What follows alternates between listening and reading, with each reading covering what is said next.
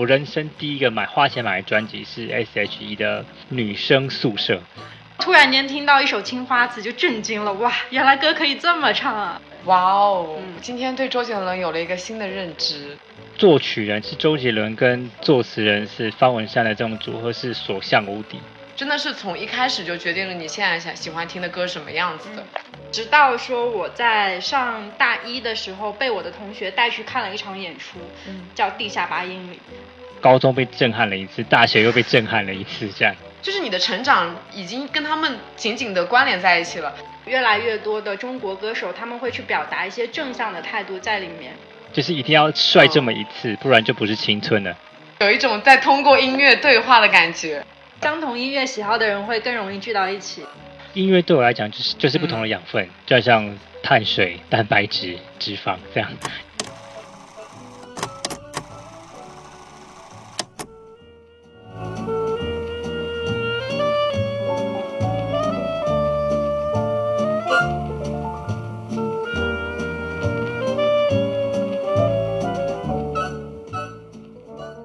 大家好，欢迎来到新一期的两室一厅，我是陈一日，我是 Sunny。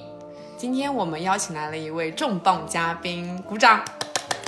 呃，首先让他先来介绍一下自己吧。嗨，大家好，嗯，我是小 J，来自台湾的台北，目前担任田约翰鼓手的角色。真的是一个很正经、很官方的自我很官方的自我介绍，类似的自我介绍是不是做过还蛮多的？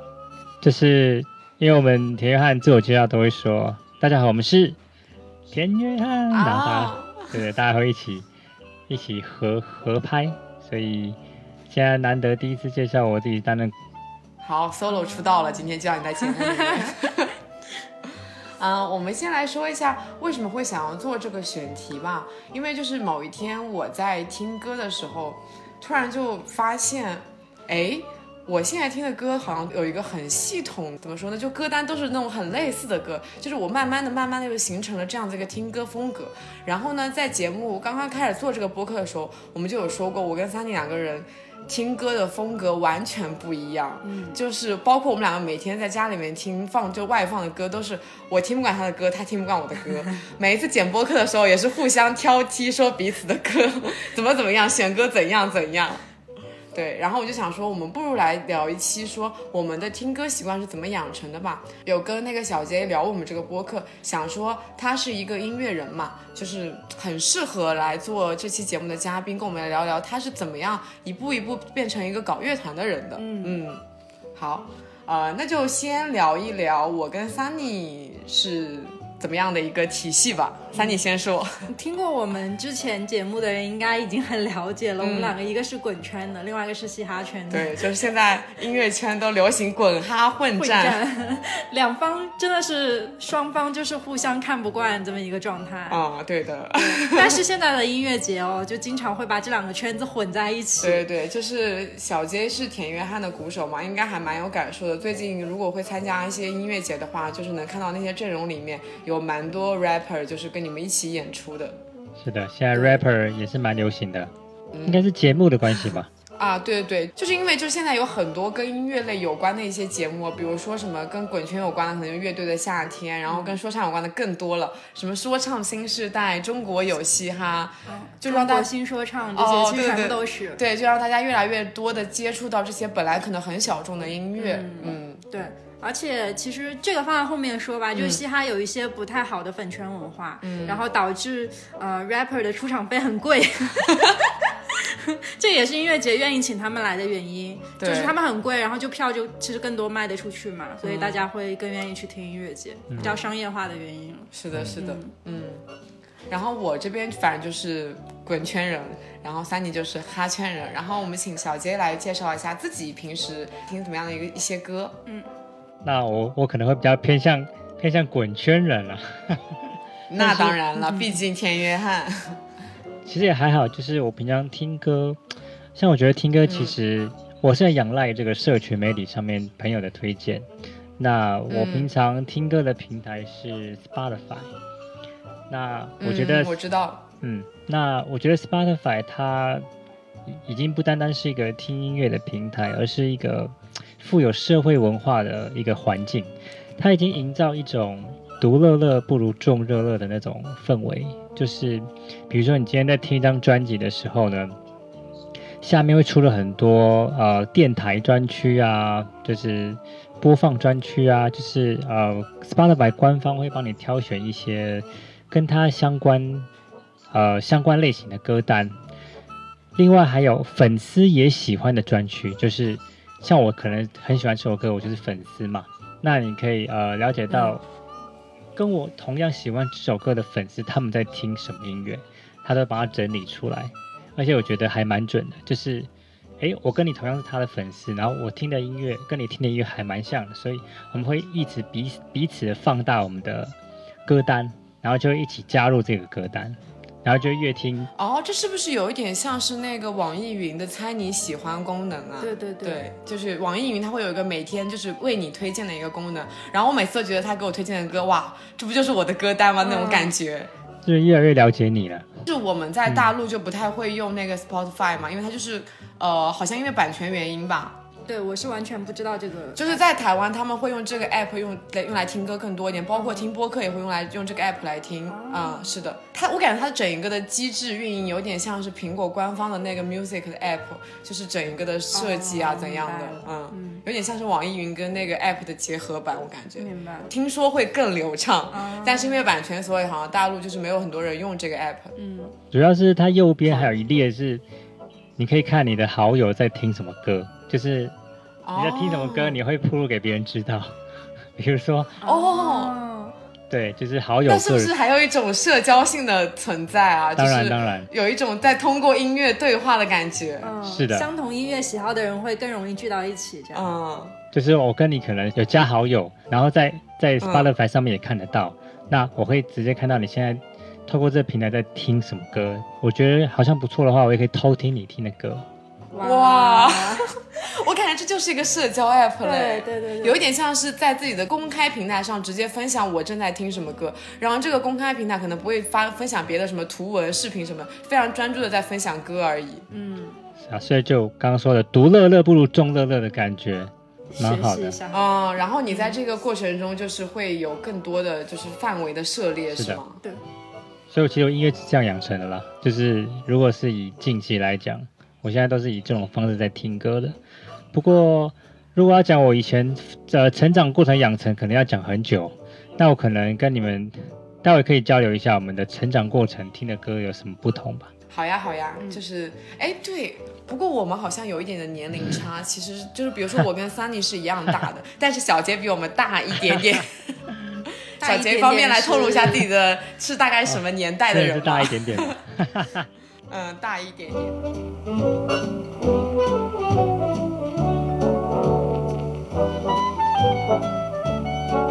小杰是台湾人嘛？嗯。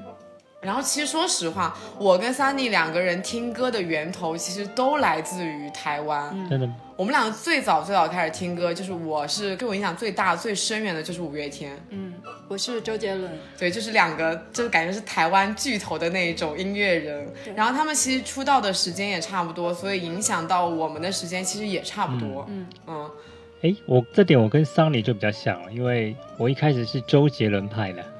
哇哇，就是原来大家都是从先听流行开始的。嗯。毕竟流行是一个传播最广最广的音乐。是的，是的。它就是它，不管它的那种它的载体也好，然后它的类型也好，都是能非常广的做一个传播的。我们可以聊一聊，就是因为什么样的契机，然后开始迷恋说周杰伦或者五月天？好吧，只有我一个人是五月天派，我突然发现只有我一个人能聊我是怎么样开始迷恋五月天的。那就你们先开始聊，你们是怎么样，然后因为什么契机突然开始听五月天，突然啊不对突然开始听周杰伦，然后 突然开始就是因为周杰伦来开始了解音乐的。我先来吧。嗯啊，首先是这样子，就是我小学的时候，我的班里有一个同学，他第一次拥有了一个 MP 三，就是非常古早的一个很显富贵的一个东西。当时班里只有他一个人有，然后我就问他借那个 MP 三去听到了，那个时候是对于我来说周杰伦的第一首歌《青花瓷》。嗯，那时候。青花瓷真的大街小巷都很流行，因为那那时候有款手机好像就叫青花瓷，对，然后那个广告就不停的播放着青花瓷这一首歌。嗯，我是在那个歌传播率还没有那么高的情况下嗯先听到的。那你想一下，我小时候听到的歌都是什么？就是那种甜蜜蜜啊，什么夏天夏天悄悄过留去，下小明，对，都是这种歌。嗯然后突然间听到一首《青花瓷》，就震惊了，哇，原来歌可以这么唱啊！嗯所以我那时候就开始知道了周杰伦嘛。放学之后就经常会跟同学，就是在回家之前悄悄溜到那种磁带店，对吧？啊就是磁带店磁带对，其实就是音像店，嗯，嗯，然后会跟同学一起去听他的歌词嘛，然后还会拿一个本子去抄。然后真正我开始迷恋他是因为什么？我是因为我听到了双截棍，哦，很特别。竟然是因为双截棍，就是很多人迷恋周杰伦，是因为觉得他唱流行歌曲流唱的很好。对我的点是我第一次听到他唱说唱的时候，发现哇，原来歌可以这么唱，那怪不得你后来会喜欢说唱，对一切都是有渊源的，是有源头的。，对，然后。那你一定很爱忍者。啊、我也很喜欢 他的说唱，我都还蛮喜欢。是不是还有半兽人？嗯，就是最之前我最着着迷的那种程度，像那个双节棍啊、本草纲目什么歌词我都是背得下来的，那你现在是不是来现场来一段？背不下来了，老了。然后周杰伦的话，他其实是这样子的，就是他大部分的歌还是流行偏多嘛、r a p 在他的音乐里面其实只能算是一个元素。像双节棍里的话，就是他会有呃硬核摇滚，然后 funk，嗯，民乐，然后再加上说唱，所以它不仅仅是说只是把一个元素作为整首歌的这么一个基调，而是说它会融合很多东西。我觉得这个是他音乐厉害的之处。但是我会更加注重于说他每个歌里面的 rap 那个部分，我会觉得很燥很爽。本人第一次听说周杰伦的音乐里面有 funk，有呀，有双节棍里就有，你仔细哦去研究一下这首歌是有的。对哇哦！今天对周杰伦有了一个新的认知。对，嗯，我也是现在才知道他有 funk。是吧？你说他有 R&B，我觉得能理解，因为他很多歌还挺那种 R&B 的感觉的。对对对对，但是有他后期的很多说唱里面都会加 R&B，嗯但前期真的有，你可以去听一下。嗯嗯，周杰伦他呃注重的点其实跟一般的 rapper 都不太一样，他比较注重就是 flow 跟断句，我觉得。他会比较想让自己的歌有音乐性一点，嗯，所以传播率会比呃单纯的嘻哈歌曲要更广一点。这个是这个确实一这个翻译过来，是不是就说明他的歌会更容易洗脑啊？对，啊，就是副歌会比较好，就是副歌的旋律会比较好听、好记，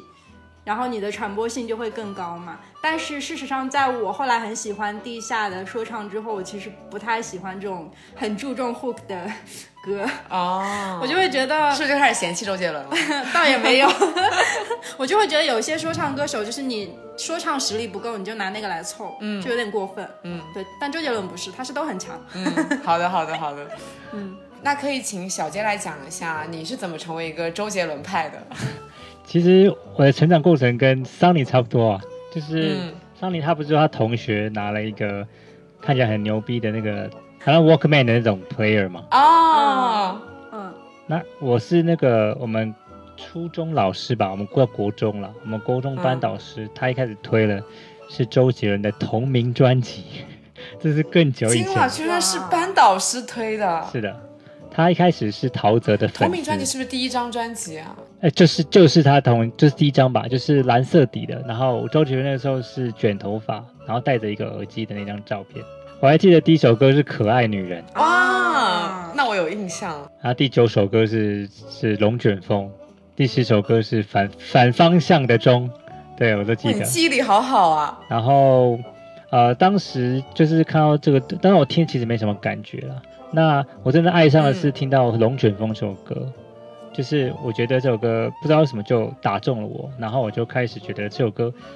跟这个歌手有点意思，然后 就开始买了他的专辑，然后直到他出了第二张专辑叫做《范特西》，然后他有一首歌叫《爱在西元前》。然后我看了一下这首歌的歌词跟氛围，我觉得这个作词人非常厉害，叫方文山。然后当时觉，对啊，对对，是的，是的。当时觉得怎么会把作词人就是作词这个氛围写的很有历史的韵味，就是比如说他后来写的歌，比如说除了《爱在西元前》以外，还有《法如雪》《青花瓷》啊，《东风破》啊等等，就是感觉每一首歌的历史含量多到可以变成一本书的书名了。然后我就觉得非常非常有意思，然后我就开始觉得作曲人是周杰伦跟作词人是方文山的这种组合是所向无敌，所以只要他们出的作品，我就一定去追。对，我觉得他们俩就是一个互相成就的关系。是的嗯，是，然后后来你知道 S H E 吗？他是我知道啊，知道啊，怎么可能不知道 S H E？他是我，其实他是我在周杰伦之前，我第一个喜欢、第一个买的，我人生第一个买花钱买的专辑是 S.H.E 的《女生宿舍》，他有有一首歌叫《恋人未满》，那个时候好像是国小六年级的时候吧，就是处于一个情窦初开的状况，然后看到啊看到三位漂亮的大姐姐，然后唱歌又很好听，然后就觉得好像好像该买个东西啊 听怎。么这么好笑？然后其实当时他们都只买了他们的《恋人未满》这张女生宿舍的专辑，然后就接下来国中就爱上周杰伦的作品嘛，然后进而认识到了方文山跟周杰伦。接着 S.H.E 后来第二张专辑有一首歌叫做《热带雨林》，然后这首歌我发现是周杰伦作曲跟呃方文山作词，然后我就因为这首歌买了第二张专辑，就是 S.H.E 的第二张 专辑，对，所以。我当时国中的时候，大概就是迷这几位歌手吧，就是这种 R&B 啊，这种很小情小爱的这种、这种、这种歌手。嗯那，很符合国中的性是的，格是。的。那就一直听听听听到高中，我高中整个是大转变。我高中朋友介绍了一个乐团，当时好像叫做，哦、一开始是歌手啦，叫做艾薇儿，比较像是朋克小天后吧。就是他有一首最有名的歌叫《哦 My Happy Ending》，是有很 punk 的的流行乐、摇滚嗯摇滚乐，他们叫 Rock and Roll。我当时听到这首歌就觉得，哎，好打动我，就是朋克音乐给人很开开心、很快乐的动感的感觉。然后我因为艾薇儿这个歌手呢，我就进而去听其他的摇滚乐，包括包括什么 Simple Plan 啊、Paramore 啊，然后还有 Linkin Park 等等，就开始接触了呃华语圈以外的，呃，包括美国、英国等等的，甚至有些叫做 Death Metal 的歌曲我都去听。那我就觉得，原来音乐可以这样写，哇，你这个涉猎好广就好、像哦，桑尼听，就一下子跨越了一大个。对对，就好像桑尼听到周杰伦的《青花瓷》，很很 shock，说怎么《青花瓷》可以这样写，可以这样唱的那种感觉。当时的感动是这样。嗯，然后我高中就整个大转变，变得到除了听摇滚乐。当时周杰伦的专辑好像出到了出到了七里香吧，然后七里香之后我就没再追了，就脱粉了。啊，这脱粉的有一点早，可能有很多人可能是七从七里香这个时期才开始，就是喜欢周杰伦，你已经开始脱粉了。我就从那个时候开始接触摇滚乐。哦对啊，不过说实话，你们刚才讲周杰伦的时候，就尽管我不是一个周杰伦派，但是你们讲到每一首关于周杰伦的歌，我脑海里面其实都会浮现出他最出名的那一句副歌，就是真的，你那个副歌的旋律就突然在你的耳朵里面嗡嗡嗡开始唱了，就真的是非常的有那种画面感、声音感吧。嗯，我觉得周杰伦的意义可能就是这样子，就是尽管你不是他的粉丝，就是很多很多路人粉，就是一定会听过他很多的歌。嗯嗯。好，下面我就来聊一下我是怎么样开始喜欢五月天的。其实我发现大家开始接触流行音乐的时间哦，包括那些契机啊，基本上都差不多。因为我也是因为 MP 三啊，不过我的一开始的时候是我在一本关于音乐类，可能都不是音乐类的杂志上，就是关于那种言情的杂志上，它可能会有那么一页，就是抄录了一些乐队的音乐人的歌词，然后我我印象非常深，那是零八年。对，然后我就在那本杂志上看到了一首歌，叫做五月天的《突然好想你》，我就觉得哇，这首歌的歌词好戳我啊！然后那个时候大家不是还很流行说要喜欢那种抄歌词嘛，我就专门有一本歌词本，我就是抄抄满了我喜我很喜欢的歌词，然后我就把这首歌词抄在了我的歌词本上面。然后那时候其实电脑不是一个说日常就能碰到的东西嘛，然后那时候我叫我妈妈给我买了一个 MP 三我是那个拥有 MP 三的人哦。羡慕。对，然后我就我就让我妈给我买了个 MP 三我就往里面下载了非常非常多五月天的歌，嗯，然后就开始听五月天了。其实那个时候五月天已经从就是大家传统意义上的摇滚，然后慢慢的走向了一个流行的阶段。因为他最早的走摇滚风的嘛，就他前三张专辑被大家称为蓝三那个专辑，就你去听他的唱腔也好，他的那种音乐的乐器什么也好，都没有像现在这么成熟，有那种青涩感。然后我喜欢的反而是那个青涩感。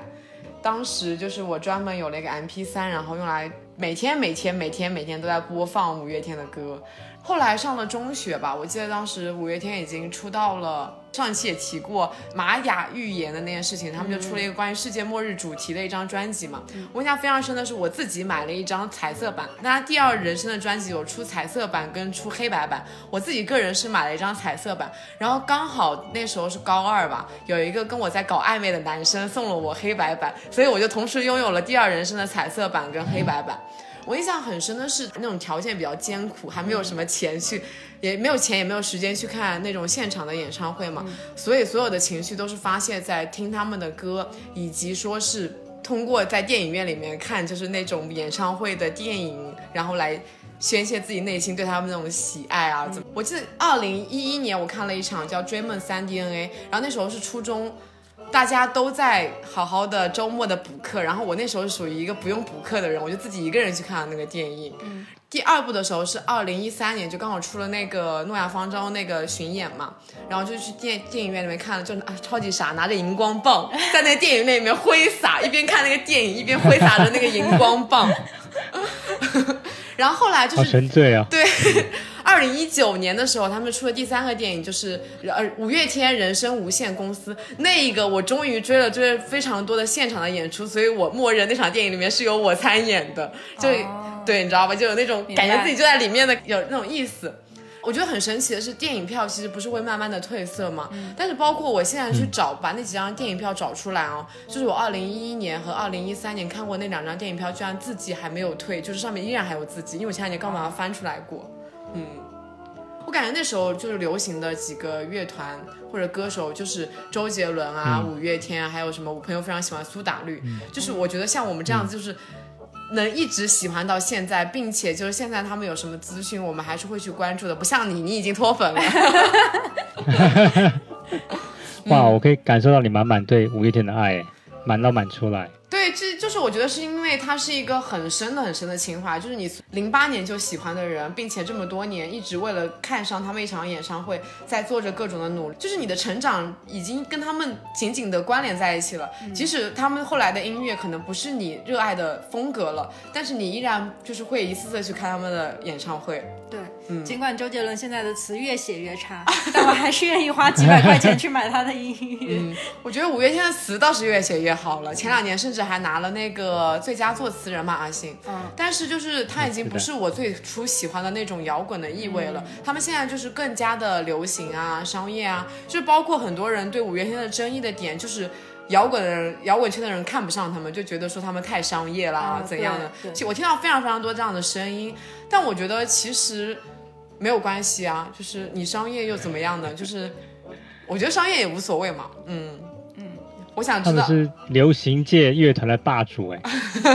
我其实还蛮想知道小杰是怎么样来看这种带着一些商业意味的摇滚乐团的。其实我我觉得我们跟其他音乐圈的想法，我不能代表所有的台湾乐团圈啊。不过我的想法是。我们不会再做类似的音乐，嗯，呃，原因并不是因为我看不上他们，而是因为五月天已经是在这个曲风的佼佼者了，嗯，那可能觉得我们已经无法超越了吧，就干脆放弃做别的。竟然是因为这样子？应该说，因为他们已经佼佼者了，我们觉得我们身为后辈应该做点不同的改变，嗯嗯，而不是一直走这个佼佼者的后路，嗯嗯，就比如说。像周杰伦的曲风，如果你今天写了一首很周杰伦的歌，嗯，等下一听到就会说，哎，好周杰伦呐，嗯，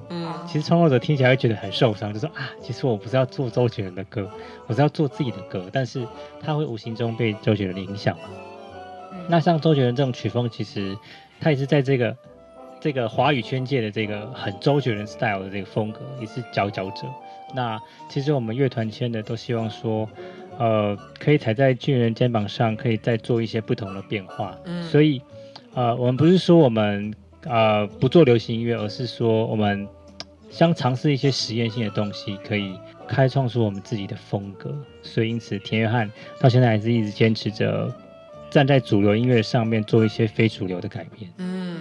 我觉得这样子的想法其实是蛮好的。包括你看现在，呃，不是有越来越多的那种综艺节目去专注于这种本身很小众的嘛？其实你说像这种综艺节目一出来，是不是就会让本身那些很小众的，比如说摇滚啊、说唱，让它变得更加的商业了呢？我觉得其实也并不是这样子的意思吧。他们只是让更多的人认识他们，但他们依然可以保留自己说很摇滚、很另类，然后很特别的那一部分。他依然在做自己喜欢的音乐，只是他在某一些形式上，他可以赚更多的钱了。我觉得这种是某种程度上来说是一种好事情吧。嗯嗯，是的，是的。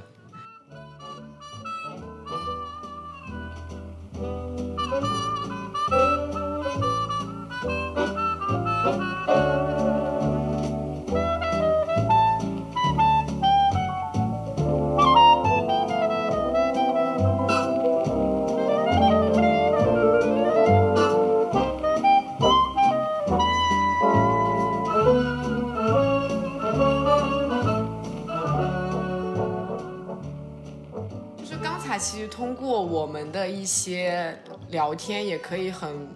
清楚的发现我们是怎么样成为这样子一个人的。比如说像 Sunny，你一开始喜欢周杰伦，就是喜欢像双节棍这样子曲风的歌，然后像像小杰，他其实就是一直在追求一种新的感觉，就是听到周杰伦是觉得哇，就这种风格好特别，然后后来又听到像什么呃 Linkin Park，然后他们那种又觉得哇，这种又很特别。其实我觉得小杰他就是一直在追求一种很广的东西，他一直在做一个很就是学习的动作，就学习非学习非常非常多的那种音乐类型。然后我就是我真的是彻彻底底的台团摇滚女孩，我觉得。从喜欢五月天，就是因为喜欢那种台湾摇滚的感觉，包括我现在喜欢的，也就是我，我就是一个非常骨子里面的台团摇滚女孩，就喜欢的歌都是那种台湾乐团，然后独立音乐那种风格啊怎样的。其实我觉得就是真的是从一开始就决定了你现在想喜欢听的歌什么样子的。请也是请三妮现在说说现在是一个什么样子的。你好像也是个嘉宾哦，你怎么回事？你习惯就好。啊、我在喜欢周杰伦，大概喜欢了有十年的时间吧，基本上。其实，在那个之前，都还是着重于说在流行音乐上面，因为那时候我没有了解到地下说唱这一趴。嗯，就是我知道有说唱音乐存在，但是国外的说唱音乐我有点听不懂。所以那个时候我就选择性的放弃了，我就觉得 那我就还是听国内的歌手唱歌吧。直到说我在上大一的时候，被我的同学带去看了一场演出，叫《地下八英里》。我觉得很多人应该，你你知道吗？我不知道。你不知道，《地下八英里》是一个说唱界非常厉害的舞台，它每一年会在每个城市进行一些地下说唱歌手的选拔，嗯，然后它最后会有一个大碰撞，就是全国的这么一个总决赛冠军，就是在台上 battle 这样，对，在台上 battle，、哦它是一个非常激烈的那种 battle 舞台。嗯，然后呢，我被我的同学带去看了南京的那一场。然后当年那一场，南京的那一场还请了一个嘉宾叫小青龙，你应该听说过吧？没有。他是不是四川人啊真的是？滚圈的，是不是四川人？小青龙吗？嗯，不是，好的，那我的确没有听说过，一无所知。那个时候，呃，我其实前面就是当时我在听那场演出的时候，最开始只是觉得哇很燥，就是很整个现场很嗨，被氛围所感染。但是我没有觉得这个音乐有什么内核，因为觉得他们互相就是 battle 的词我也不是很喜欢，然后可能有一些。旋律也没有用的很好，所以那个当下就有点怀疑，说啊，怎么地下说唱是这个样子的？然后小青龙上来唱了一段，就把我整个人吸引住了。再没骗自己的理由。哦，时间如刀不再温柔。哦，一路走汗在流，再回首已没有那双扶着我不跌倒的手。走春夏秋冬天南地北木七已经白头，我也不再他的创作风格是什么样子的？他的唱作风格其实是一个我觉得还比较适合说唱入门的人去听的那种嗯风格，就是他的 hook 写的很好，嗯嗯，所以其实有一点周杰伦的意思，就是你副歌写的很好的话，你的传播性就会很广。啊那大家对于后面的 rap 部分就会就是原谅一些，就没有说呃强迫自己去听完整首歌都是 rap 这种风格。了解。嗯，然后他的那个前面的旋律很好嘛，所以就一下子就把人给带进去了。我后来才知道说，原来 rap 里面也是有分各种不同的种类的。嗯，但是它就成为了我当时那场演出之后，跟我朋友说，哦，地下说唱好好玩啊！就是在他之后，我也有很认真的去听他们 battle 的歌词，然后也有去。呃，再去了解，就是除了他之外，其他前几年获得冠军的那些人，也是从那个之后，我在网上搜索到了我现在最喜欢的说唱歌手 Johnny J。啊，豆芽豆芽，我终终于有一个我知道的了。Johnny J 是我在那场演出之后回去网上搜索到的，当时他还不是特别出名。这些歌手真正出名，应该都是在那个节目之后，就中国有嘻哈之后，对，就在那个之前，好像大家对他们都没有那么熟悉。我觉得在那个节目之前啊，大家对 rap 的印象就是，嗯，听不懂。对，很吵，嗯。嗯，然后在那个节目之后，大家对 rap 好像有了一种追捧的感觉，觉得哇哦，原来 rap 有这么多类型，原来 rap 也可以这么好听，嗯，原来 rap 歌手可以这么帅，对，嗯。然后我觉得还有一个就是。在很早之前，其实大家对于嘻哈会有一些误解，特别是地下嘻哈，因为它很多歌词里面，就是嘻哈这个种种类，它最早其实来源于黑人说唱嘛。嗯，那黑人说唱由于环境的问题，还有一些他们社会上的问题，导致歌词里面会有很多就是很负面的东西，很多抨击，对，什么嗯。暴力呀、然后什么枪支、毒品、m a y b e 就是这种。就很社很社会黑暗面的东西，所以大家对于说唱的整个印象就不太好。然后国内的说唱其实也就受到了这一部分的影响。嗯，首先是有一部分说唱的歌手，他们会受到这一部分影响，然后写很负面的歌词。对对对对我最早觉得觉得他们说唱，我听不来说唱，主要是因为他们写的词，第一呢我听不懂，即使我听懂了，我就感觉你们念的都太脏了，对，真的就是都是互相 diss 来 diss 去，然后在那边骂，就是那种我就觉得太脏了，我听不下去。对，嗯，这个也是以前我对于地下说唱的一种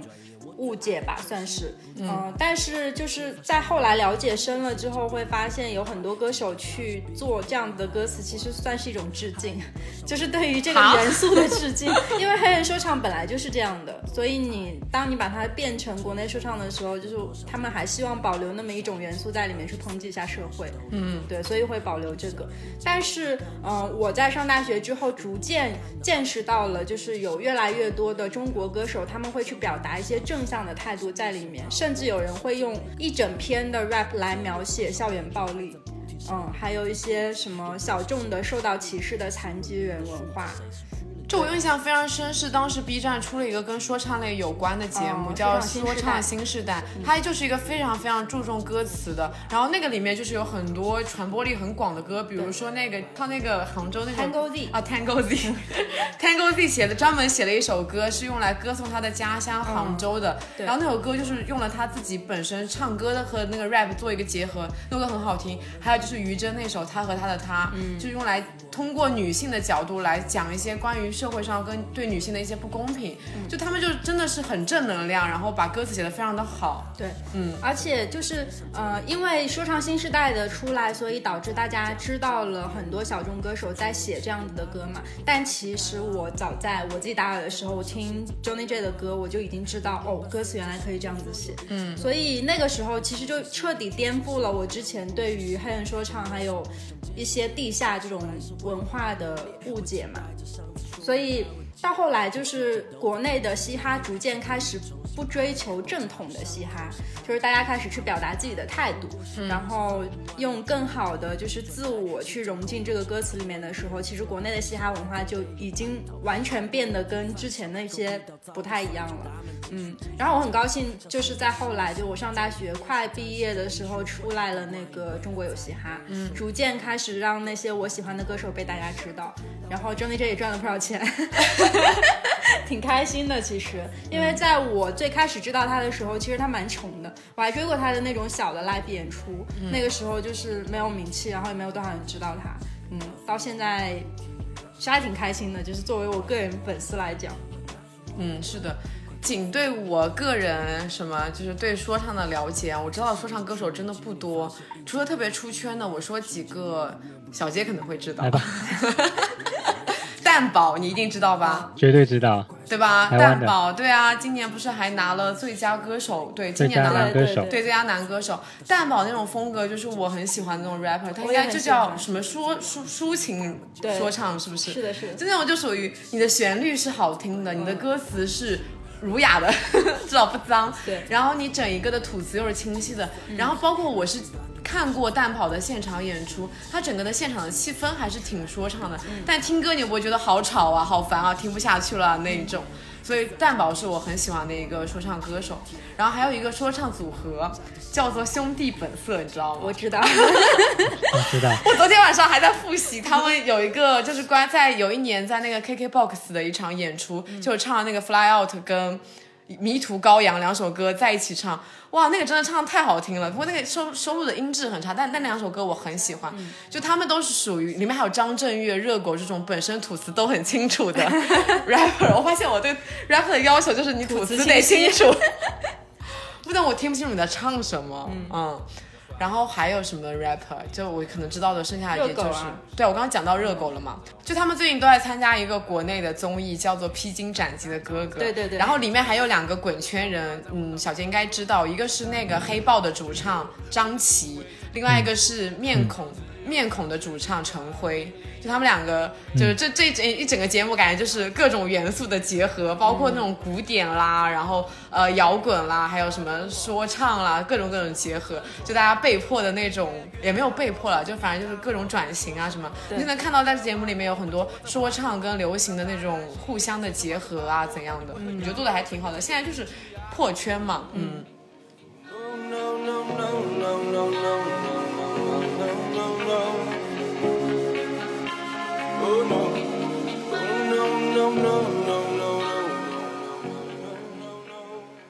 好，下面就来请那个小杰来讲一讲他高中以后是怎么样一步一步一步到现在开始做摇滚乐团的。应该也不叫摇滚乐团，你们乐团应该叫什么？我也无法定义我们乐团的曲风，阴地音地乐团嘛，那就叫。就是无法定义就叫 indie 了。嗯，对，嗯就是我听的音乐其实跟我本身的活动有关系，因为像国中的时候，大部分都在念书，比较乖嘛，所以听了一些 R&B 的这种很小情小爱的氛围，其实蛮适合的，就是心情蛮平静的。然后到高中的时候，就哎，等一下，我打断一下。小杰就是这么热爱那种听小情小爱的歌，那应该在国中的时候恋爱经历很丰富吧？就是因为得不到恋爱，所以才要从歌曲里面找到一些仿佛自己在热爱的感觉。哦，好的好的，您继续。那高中的时候呢，就是有玩一些社团活动，像是我高中跑去参加那个吉他社，就是开始开始学，嗯感觉就是台湾那边蛮多参加这种吉他社什么对对对，然后高中开始弹吉他，然后呃，吉他社团的人都会推荐一些音乐，那像是我刚刚说说的那些艾薇儿啊、嗯 Simple Plan 啊、Paramore 啊，还有 Linkin Park 等等这些呃摇滚乐团，都是当时所吸收到的一些呃社团同学会推的一些音乐。到了大学之后呢，我加入了不是热音呃不是吉他社，是热音社，它已经变成更更 rock 的方向走了。嗯就是他们推荐除了 rock 之外呢，还有更多更多多元的曲风，呃，包含了 metal、funk，还有 jazz 等等的各种不同你你无法想象的。就是当时我也是大开眼界，就是我高中被震撼了一次，大学又被震撼了一次，这样。每个时期都在被震撼，对啊，所以，但我高我刚刚说高中喜欢听摇滚嘛，但我我大学的时候啊，又分前期、跟中期、跟后期三个阶段。那我前期的时候呢，听一些很 metal 的东西，像啊、呃什么什么旋律金属啊，什么歌德金属啊，前卫金属等等，就是金属下面的子分支。好重啊都。其实还好，旋律金属其实就是他主唱会唱的很很嘶吼，但是后面其实吉他弹的嗯旋律还蛮好听的。嗯你换个角度想，就是唱歌就是一种乐器，你就会觉得他的歌很好听。对，这是旋律金属好听的部分。那这是我大学前期听的金属，我大概听了一两年吧。然后到大学三年级的时候呢，我去参加了呃，当时我们我有个同学去创办了一个社团，叫做爵士音乐社。然后那个时候我就觉得爵士音乐很有趣，我就去了解了一下。然后我就跟那边的组了一个团，叫做好像三个团三个人团嘛，叫做 combo 的样子，就是三个人叫做三个人就叫 combo，好像鼓手、嗯吉他手跟贝斯手。然后我们就套了一些歌之后，发现爵士乐有点意思。呃，后来寒假还报了办了一个寒训，还去了一间花莲吧的东华大学办了一个爵士音乐营。然后我第一次哦，跟那是四校联合影展，我还记得，我第一次跟四个学校的大学，好像东海大学、嘉义音乐大学，还有我们学校叫成功大学等等，联合办了一个爵士音乐营。我第一次跟这么多管乐套团，爵士有一个叫 Big Band，你知道吗？就是就是前面会有一个指挥，然后很像晋级的鼓手那样，不知道你们这边有是不是叫晋级的鼓手？就是整个 Big Band 会有哦，我知道了，有没有爆裂鼓手，爆裂鼓手。懂了。刚想了一下，进击的鼓手是什然后么？英文叫 The 这个译名有 The 差。Whiplash 吧，嗯，我记得英文是这样，嗯嗯就是会有一堆管乐，然后还有一个指挥跟你配合，然后鼓手就有一个。第一次觉得有这种 Big Bang 的震撼，然后当时的那你那你是那个？哎，等一下，你当时是什么乐器？你当时唯一的那个鼓手吗？对我就是那个鼓手，哇哦，你就是那个爆裂鼓手 打到其打到手流血的那种。哦。对，当时记得是练习练到，就是鼓手真的练习练到会流血，这真的不夸张。就是你一直练的时候，手会长茧嘛，就跟弹吉他一样。嗯，可是如果你长茧之后还继续练，然后它茧就开始起水泡，哇它起水泡之后痛啊，听起来就好痛。再继续练还不停哦，再继续练，然后那个水泡就会就会变成血泡，就是它那个水水会变血，然后你还不停，再继续练，然后那个血泡就会破掉，然后就会你就会发现整只手都是血这样。哇，那真的是爆裂鼓手哎。就是真的是狂练，练到一个好几十个小时的程度，就真的会这样。就是电影演的不是夸张的啦，就真的会这样。嗯对然后当时爵士乐就是就是玩的那一年很疯，就套了一些没有唱歌的爵士乐。一开始很不习惯，但后来觉得爵士乐挺有意思的。我们摇滚乐、金属乐就是讲求大声，但是爵士乐是讲求小声，它是完全一个不同的歌路。这对于打鼓的我来说，就是一开始是难以习惯的，但后来就是因为爵士乐的养分，加上我金属乐的养分，成为了现代的田约翰的一些灵感来源。对，然后后来出就是之前做了蛮多铺垫。是的，。是的，然后一步步成为现在这样子。是的，是的，所以所以对我来说，像你们都会喜欢很喜欢，比如说五月天啊，或者是呃周杰伦会一直追嘛。那像我为什么那么快都脱粉？因为 我是一个很喜欢摄取新鲜感的人。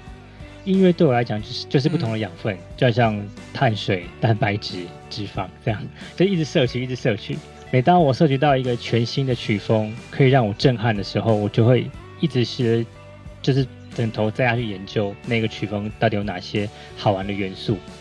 那研究到一个阶段、那个透彻之后呢，我也会可能会接触到有一个契机，会接触到下一个令我震撼的曲风，我就会继续听下去。那其实不是说周杰伦不爱了，是可能没有当初这么热爱。但对我来说，周杰伦还是我心中的经典就是了。那你在大学毕业以后，不是就是先去做了工程师吗？嗯你是做工程师跟做乐队同时进行的吗？呃，当时是这样，就是呃，我我们现在田约翰这个乐队是在大学的时候就开始玩，就开始是伙伴。我们当时组了一个，哦已经组了一个乐队，从大学二年级开始就已经开始组了，成员已经是差不多固定了，只是当时的名字是不一样的居。然这么久以前，以前热音社流行到处跟别人组团，然后做了一些不同的音乐，比如说我有跟我有组过放客团，放客音乐就是做一些呃 Red Hot Chili Peppers 啊，什么 Earth Wind and Fire 啊，James Brown 啊这种很 funky 的音乐，就全做这种歌。然后也我有做过很日式摇滚的音乐，然后也有做过很 metal 的音乐，就是都是组不同乐团。那所以就是身兼数职嘛，就是你要一同时一个人可能跟很多人组不同的乐团。对对对对对我来说，除了是好忙啊！你们是不是都不读书啊？所以大学都不没没在念书，都在玩团，所以我大学念比较久了。常常跟别人说，我比我比较爱念书，其实是比较爱玩，大部分时间都在玩玩团。玩，对，然后就涉及了很多不同领域的知识，这样。呃，我们毕业之后，我们就遇到了人生的第一个难题，就是距离，因为大家要呃东奔离西，不能像在学校以前一样这么好揪了。我们以前练团是说揪就揪，然后还有半夜练团的这种，这么好揪到这种程度。那出社会之后，就是大家各自在不同的地方，可能还要坐地铁来等等，可能又要通勤时间，所以后来我们就决定先休息，休息大概两年吧。哦，所以有段时间有段时间是休团，没有在练。是的。那我在休团的过程中，就是当然就先去找工作啊，这是很合理的，大家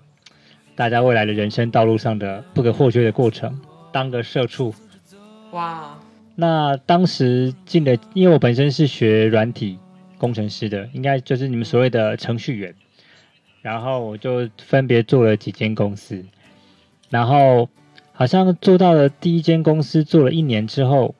开始得知就是我们我们就是前我们以前的团员想要重新组团，找回那个组团的感觉。后来我们就开始组了田约翰，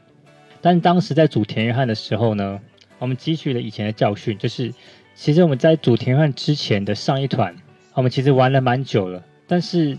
感觉没什么起色。就是流量没什么起色，然后我就开始检讨上一次乐团哪些失败的地方，比如说我们的穿着太随便，怎么哎，怎么还有跟穿着有关系？因为我们觉得我们歌写的不错，但不知道为什么不会红。我开始检讨啊，比如说穿着啊，或者是发型啊，发型不好看，或者是呃，就是发文太随便等等，就开始检讨。那所以后来我们田约翰呢？一开始最一开始发歌的时候呢，都不露脸，就是保持了一个很神秘的感觉，然后就是吊你们胃口。然后我们发现这样的效果还不错，所以一开始渐渐有流量之后，我们才一直发新的单曲，直到我记得一年多之后，我们才有第一场表演，才渐渐就是让我们有准备好之后，才开始露出我们的视觉啊什么等等，然后直到现在，大概是这个过程。好像蛮普通的哈，我觉得还蛮神奇的，我我觉得很神奇啊，就是感觉是跟我经历的一个大学的氛围完全不一样哎，就是尽管我们大学可能也没有在好好念书，但也没有玩到这么疯的一个程度，就是可以体验这么多的。活动吧，我觉得是，嗯，至少说没有在一个领域里面可以钻的那么深啊，是的，就是有那种氛围在，就是，可是我们那种大学的社团就感觉都是玩一玩啦，可能就真的只是表层的玩一玩，对，就是不会有人真正的去引导大家说我们在这个。我们要在这个领域深挖，去参加一些，或甚甚至组织一些大型演出。对，我觉得还蛮可惜的。我觉得大学的社团就应该像台湾那样子，或者说像很多国外那样子，就真的去帮助大家学学学习一些技能，然后不仅仅只是说表面的做一个社交的一个功能这样子。嗯，我大学的时候在社团里面参加吉他社嘛，到现在只会弹小星星。真的假 的？吉他社怎么比我还垃圾？吉他社第一首不是学五月天的温柔吗？对呀，我的第一首学的就是五月天的温柔，我学小星星哎，哎，我第二首学的是五月天的拥抱，好吗？我至少会弹温柔跟拥抱，这样的时候也是很简单的。就桑尼应该要学，应该要学周杰伦的晴天吧？啊，对，晴天我后来其实有学，因为它和弦很简单，嗯，所以就还好，嗯。刚刚听到就是说小杰说他那种什么练到血泡啊什么，觉得哇太惨了。我当时可是弹吉他弹的觉得手指起茧了，都痛死了，又想要放弃的那一种。嗯，才起茧就放弃？啊，不是，就是已经起茧了，就觉得再再再按下去就是非常非常痛的那一步了。我觉得哇，真的很痛。而且我主要跨国的是因为大横按了。嗯，大横按就是大家都。我当时在学吉他的时候也是跟你一样很痛苦。但我我后来想想，我想远一点，就是就是痛会过去，美会留下。我一定要想要在台上帅一发，就是一定要帅这么一次，不然就不是青春了。所以我就忍着痛也要把那个吉他按下去。哇哇塞，我我也没有这种意志，我也不可以。怪不得我没有办法在台上帅一帅。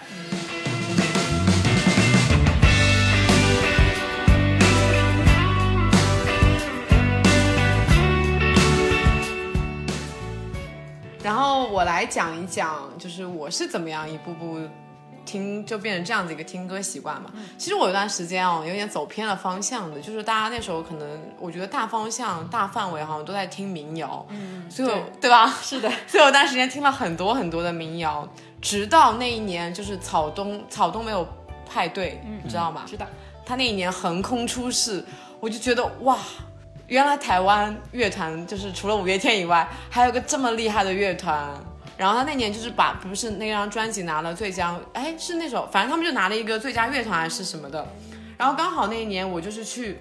台北读书嘛，但在台北读书那一年，我还是有一点在追求追寻五月天，包括我去了很多就是跟五月天有关的一些地标，然后去打卡一些五月天的去过的地方啊，怎么怎么样的，还去看五月天的演唱会啊，怎么样的。但是啊，是因为当时我在台北有一个玩玩的很好的朋友，他就是加入了那个台大的椰风社嘛，他也是五月天粉丝。然后台大椰风社呢是五月天的团长待过的吉他社啊。然后呢，那个椰风社他们会定期举办一些活动嘛。然后那一次就是我朋友就带我去他们椰风社办的一个活动，他们当时邀请了嗯台湾的一个树摇乐团叫大象体操。然后那时候我应该是我第一次听这种小型的线下演出，我就觉得好像我之前所了解到的都太浅显了。然后那个时候我就开始通过 YouTube 开始了解一些台湾的乐团，因为台 YouTube 是它会自动播放嘛。比如说我听完了一个，我看完了一个音乐的视频，就是可能跟草东有关，它下一个就可能会播放跟草东类型差不多的。比如说我这个开始听了一个大象体操有关，它下一个就自动会给我播放一些就它匹配到的音乐。然后就是在这个过程里，我慢慢的了解到了一些乐乐乐团，包括就是呃，当时我我印象很深的是当时那个康斯坦的变化球那一首歌。搁浅的人在 YouTube 上非常火，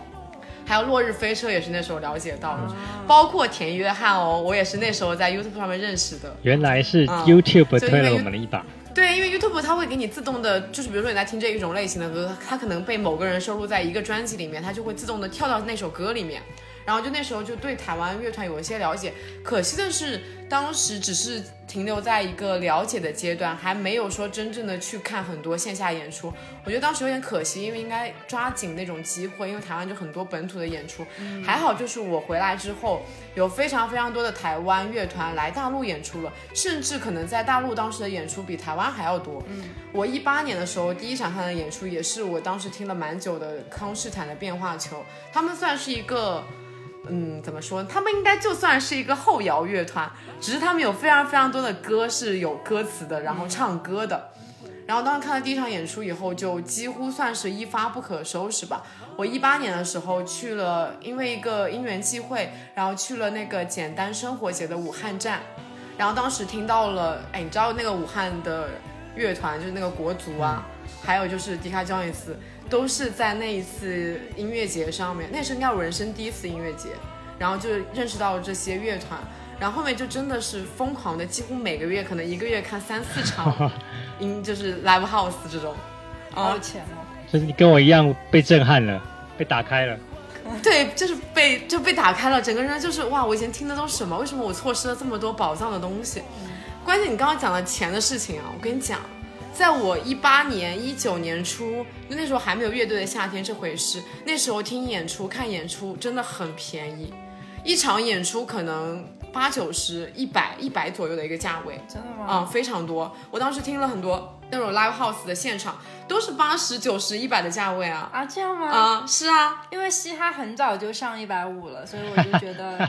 还挺有钱的，你应该 没有。我跟你讲，真就是那时候真的不贵，就一个月可能也就可能支出个三四百、四五百这样子，不贵啊。因为那时候已经一九年开始正式工作了嘛。嗯，然后我记得是就是因为追 Dika Jones，就是我感觉我的追星体质就从追五月天到追 Dika Jones。我在追 Dika Jones 的过程中，呃，认识了一个厂牌叫雨他，然后然后就因为这个。认识这个厂牌嘛，就开始后续也帮帮了他们一些忙，比如说我帮他们带过一个演出，就是在这个带团的过程中，我认识了田约翰啊。你你还记得我们第一次见面吗？在后台的时候，那时候不就是，然后还因为这个厂牌，还跟一些后面的像冷静啊、夏日有了一些合作啊之类的，我感觉就是半个脚踏入了。滚圈，三不是三分之一个角吧，因为就只能算三分之一个角踏入了滚圈，就是相当于是一个本来可能是从只是纯台下的人，然后慢慢的了解到了一些台上的人后面是什么样的一些生活啊，怎么样的。后面大家都知道了，就因为有了乐队的夏天第一季呀，还有第二季啊，我觉得让这个圈子里的人越来越多了，然后也让这个圈子里的票。水涨船高，嗯，但是比较好的一点，就是因为这种机制，也让演出越来越多了，嗯，大家就是会去看嘛，有人支持，所以大家就会办巡演啊，嗯，然后我现在就听的歌也都是类似这种类型的，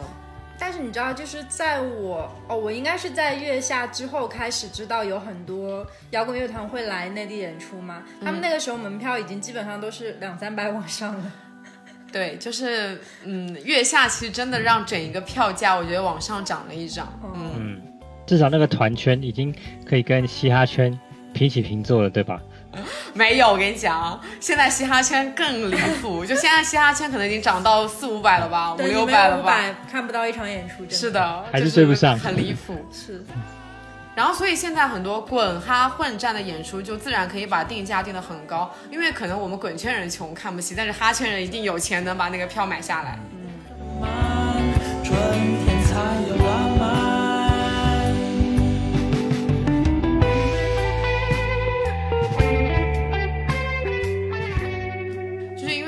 喜欢这些音乐嘛，其实对给我们的生活也带来了蛮多变化的，我觉得。啊，因为就是变成我工作的一部分，就是跟你们跟你们是平常就是听音乐、享受音乐的歌心情有点不太一样，呃，就是会更烦躁吧，毕竟是工作。烦躁是还好，应该说是用更严肃的心态去看待每一首歌吧。就是像我以前在玩爵士乐的时候，有一个老师跟我们说过，爵士乐你同一首歌你听一百次。你都会听到不同的声音，因为爵士乐其实很复杂。那你听第一遍的时候，其实有点不知所云的感觉，就是感觉他们都要演奏一些很很艰涩难懂的东西。但是当你听第二遍、第三遍，甚至第十遍、二十遍的时候，即便是同一首歌，你会发现你听到的声音是不同。对于我们来说，我们现在在做的每首歌，我们都会把每首歌的维度拉到这个这个这个细节上面去做。很刁钻的呃的诠释，像你们音乐聊天可能是你喜欢五月天的哪一首歌很好听什么的，那我们的聊天内容是，你知道某某首歌的吉他的某一段旋律很像很像哪首歌吗？或者是那种那种这这个旋律很棒，把它拆解开来，然后就是用某一部分去对对对，或者是每首歌的 bass line 很棒，你可以参考那样的做法。等等，我们现在的聊天大概是这种维度的，对，有一点像是我们在分析某个某个事件的案例这样子，就是给一个 refer 去做一个报告啊。就如果是以美食以前美食博客一日来说的话，我们可能就是吃了什么冰觉得很好吃，然后有什么什么水果就这样，那可能一日会分析说这是怎么做的啊，它的烘焙过程啊，或者是它加了什么样的料啊，它的口感怎么样啊，会讲的很很很很巨细靡遗这样。对，就是相当于，比如说，大家可能只是说，哇，这个东西很好吃，它很甜啊，怎么样？但我要去分析它为什么是这样子一个甜度，它的甜为什么这么好吃？嗯，就是要去探究后面那个背后的为什么，以及怎么形成。是的，所以如果如果又换到以就比你追星的话，比如说你很喜欢周杰伦、五月天，啊，觉得他歌很好听，那我们我们我们会看待说，他为什么会让你们这么爱他的音乐？他做了什么样的？手法，比如说他做什么样的行销，可能他下了广告，或者是他在哪哪个领域跟谁合作，或者是怎么样怎么样怎么样的。我们就是一个全然的的，因为因为我们现在已经进入在这个这个产业了，所以我们不得不去了解同行的，就是我以前喜欢的人，下面同行了，懂那意思吗？对，所以那现在听歌对你们来说是不是一个没有那么纯粹的事情？也不会诶，就是我们会，我们听歌反而会去，当然听第一个感觉很重要嘛，就是第一观感。那听完喜欢上之后，我们会一直听，然后我会一直听他每一把乐器的弹奏的内容，除了歌词以外，每把乐器弹奏的内容，然后会去听这个曲风相似的乐器，它的配置、它的编曲等等，就是会一个。更严肃的心态在听音乐，我感觉其实从我的角度来讲会有一点累。嗯，嗯，我不知道你是怎么想的，但是我觉得从就是非常严肃的去了解听一首歌，说实话我会觉得有点是的，是的，就我感觉没有那么的，是的，你们你们其实不是那么沉浸的享受一首歌。啊，是的，是的，哦，我第一次听有也是也是很享受的啦，只是我会去想要了解说对。他为什么这首歌有这个魔力会让我们这么享受，就是这些东西这些过程都是我在享受这首歌之后做的事情。比如比如说你吃了一道料理，觉得它很好吃，那我会想要去了解他怎么做的，大概是这样的感这样子的比喻吧。而且做音乐人之后，其实还挺累的，像什么跑巡演啊之类的，就可能每天就有时候可能会一天一个城市这样子。啊，对啊，那个像我们我们最庭院最忙应该是二零一九年吧，我们当，时就是我跟你们认识那一是的年，那一年那年还没有疫情嘛，所以呃飞机飞来飞去不用不用隔离，所以当时台湾两岸往返的程度大概是每个月飞个两次，甚至三次都嗯不夸张。那个时候已经频繁到这种程度了。嗯，对啊，所以当时就是真的还蛮辛苦的，但是我觉得我们乐在其中啦。嗯，只要能当时的生活其实就是在交通工具跟舞台上面度过是的啊，所以比如说你说我去过上海，或是去过南京什么的，其实我们没什么感觉，因为对我们来说，不是史考特的交通车就是酒店或者是 live house，没有第四个地方了。嗯，当时生活就这么忙碌，对，然后嗯还因、还因为做乐团啊什么的，大家就因为很忙碌，然后又要专职做乐团，所以又所以小杰又从工程师，然后全心全意来做乐团。是的啊，就是嗯，当时是这样的情形，就是在最后一年吧，我程序员从二零一五年开始做，然后做到二零一九年的四月辞职，当时才辞职开始做全职做音乐。感觉还是做了付出了蛮大的代价，对的，放弃一份稳定的工作，结果又碰到了疫情。是的，但还好我们音乐上面有点成绩，我才可以说服我父母，全职做音乐可以不用让你这么担心我的生活情况，因为我们传统教育就是大家稳稳定工作嘛，这个我想你们哇，这个教育不管在台湾还在大陆都都是一样的，对就是父母都希望你有一份稳定的工作。比如说你现在要去干一个可能吃了上一顿没有下一顿的，大家就父母又觉得会不认同。是的，尤其像做音乐这样，其实还蛮多父母会觉得你没有在干正事。是的，所以所以其实我心里就是隐性反骨，但我又不太敢就是这么直接的顶撞我的父母，我还是希望我们彼此间有和乐的氛围。那所以，我就是表面上给他看我是一个很乖巧的工程师，其实私底下呢都在玩一些音乐，或是做一些他们所谓的做的不正经事。我一直我一直在找很适合的时机，告诉他们说我希望可以正做正职。直到就是当时我们金曲奖入围嘛，在二零一七年的时候，嗯，他们才知道说原来这个所谓的不正经的事情也可以做到这么正经的程度得，到一些肯定。是的是的对。所以当时他们才没有这其实还么反对蛮。多那种，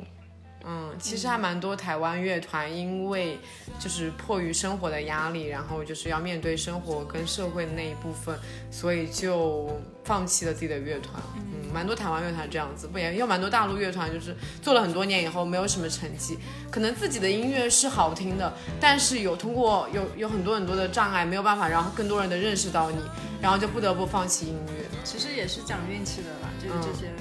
圈子。对。是啦是啦，没错。所以就是我觉得像我们这样子普普通通的人，喜欢音乐可以非常恣意的凭自己的喜好，说我今天想听什么音乐，我就去听什么音乐。我今天喜欢这个风格，我就想听这个风格，就是是一个比较随机的事情。但是就是如果说你要真正的投入这个圈子以后，其实不管是听歌也好，不管是做任何跟音乐有关的事，你其实都是会有一定的投入产出了。嗯，它不再是这么纯粹的一件事情。嗯，没错。嗯那最后你是想说推荐一些音乐嘛？我觉得其实，在我们聊天过程中，推荐了蛮多。你想，你有什么想推荐的，是吧？那我推荐的一个，那我不然我国内跟国外各推荐一个好了，好呀，好呀，嗯因为我刚刚说我是滚圈的嘛，所以嗯，那 我推荐一个比较小众的好了，像那些什么什么橘子海啊、新裤子，你们应该都已经了如指 指掌了，我就不推了。连 Sunny 都知道。对，我推一个我最近在听的好了，国内呃，因为我最近刚好在听那个 Dream Pop，国内推了一个二向箔，啊，我知道这个乐团，对他们，他们最近很火吗？不火不火，他们其实还挺小众是的，是的。那这是我最近才知道，因为我我最近才知道他们，因为好像是经纪人跟我说的吧。他们说他们是这个 show gazer，就是所谓的蹬鞋的曲风。然后一开始我不知道蹬，我们叫钉鞋，哦，钉鞋，钉鞋，钉鞋就是一种自赏演演出，它其实就意思就是他没有很在意大家到底呃在有没有在听他，他就是有一种你在盯着自己的鞋，然后在演出，就是有沉很沉浸的感觉。明白。啊，因为可能我最近的心情吧，不要听喜欢听一些比较比较 chill 点，就是呃比较放松一点的曲风。那我觉得最近邓鞋，我以前理解是 dream pop 吧，就是那种很很舒服，听起来很舒服的那种那种感觉，不会太紧张的。那我觉得二向箔最近的音乐，我觉得还不错，大家可以参考一下。好，国外的话，我可以推一个我觉得蛮有意思的，叫做 Ginger Root。那这个 Ginger Root 是一个好像是美国籍的，呃，但是他是嗯他是亚裔的一个一个一个歌手。应该说 Ginger Root 他这个是一个是一个 project，他是一个呃 project，它它的一个里面的歌手叫做 Cameron。那他做的歌是